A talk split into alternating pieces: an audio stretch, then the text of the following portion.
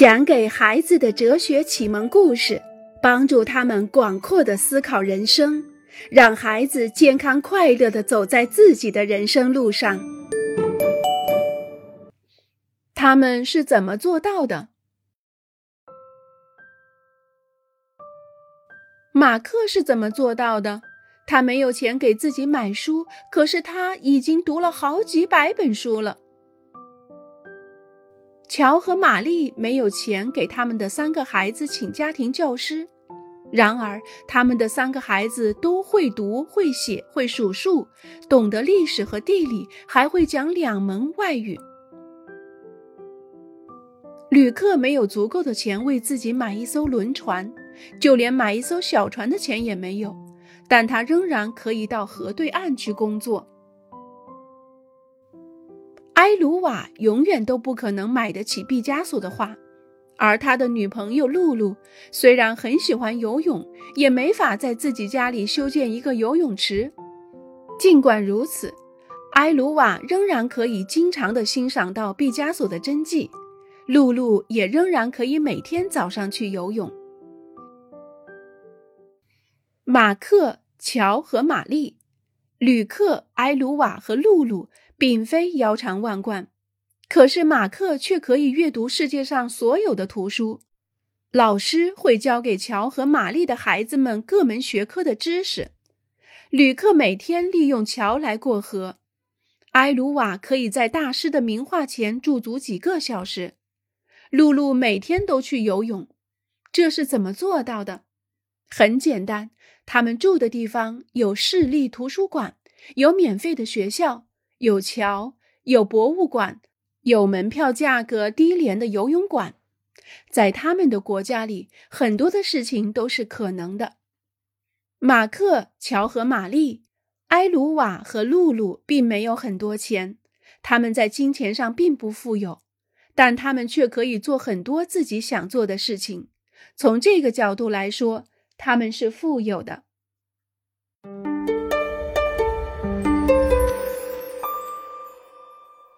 为什么路上有这么多的狗屎？每天早上，布兰卡尔夫人都会外出遛狗，让她的狗方便方便。这没什么稀奇，因为她住在一所公寓里，她的狗需要一个地方来解决大小便。布兰卡尔夫人总是走相同的路线，她走出公寓大楼，向右转。然后从一所小学校前面经过，再穿过下面的一条马路，最后绕过对面的小道回家。这天早上，莱昂诺雷上学迟到了，他跑着冲向学校，希望在关门之前冲进校门。突然，他感到自己的左脚在一块软软的东西上滑了一下，太倒霉了，一坨狗屎！莱昂诺雷感到绝望透顶。他必须要准时到校，可是又必须要清理他的鞋子，否则整个教室将会被熏得臭气冲天。布兰卡尔夫人的脑子里到底是怎么想的？她怎么能够心安理得的继续散步，而不去清理她的狗拉的屎呢？他会允许他的狗在他的客厅中间大小便吗？如果莱昂洛雷去他家里？会踩上一坨狗屎吗？不会的。布兰卡尔夫人很在意她的公寓，她喜欢把一切都弄得干干净净的。然而，如何解释所发生的一切呢？她的客厅和外面的小路之间有区别吗？对于布兰卡尔夫人来说，确实是有区别的。客厅是他自己的客厅，而外面的小路却不属于任何人。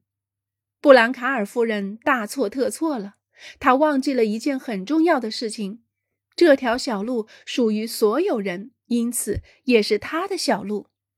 在某些国家，人们没有意识到自己是非常富有的。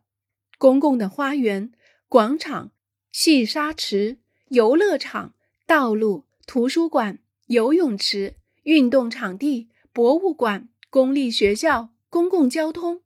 所有的这些集体财富，其实都是每个人财富的一部分。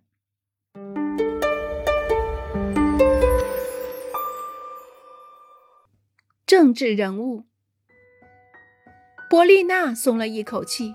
两个月以来，她第一次可以安安静静的做作业了，再也没有她四个弟弟妹妹的尖叫声，妈妈也不再催他收拾餐桌上的书和本子，以便腾出地方吃饭了。被他的爸爸放得很大声的电视机也不存在了。在这个又大又安静的房间里，他的感觉是多么好啊！他不用再缠着哥哥借给他电脑来准备自己的课堂发言了。他现在想什么时候上网就什么时候上网。另外，他的老师们也看到了变化，他的成绩已经超过了班里的平均成绩，在课堂上他也不像以前那么累了。波丽娜的生活发生了什么？他的父母继承了一栋大别墅，他的哥哥中了彩票，不，完全不是。波丽娜和她的家人们仍然住在那个小公寓里。其实只发生了一件非常简单的事情：去年市议员和市长通过了修建图书馆的决定。两个月前，图书馆竣工了，就在波丽娜的住处附近。从周一到周五，图书馆一直开到晚上十点。晚饭后，波丽娜去图书馆的大厅里做功课，她还可以随意的使用电脑。就是这样，那些政治人物们在增加着人们的财富；就是这样，那些政治人物在帮助调节本国居民间的贫富差别。也许波丽娜可以给明星威尔特写一封长信，告诉他我们可以用他上缴的税来做哪些事情。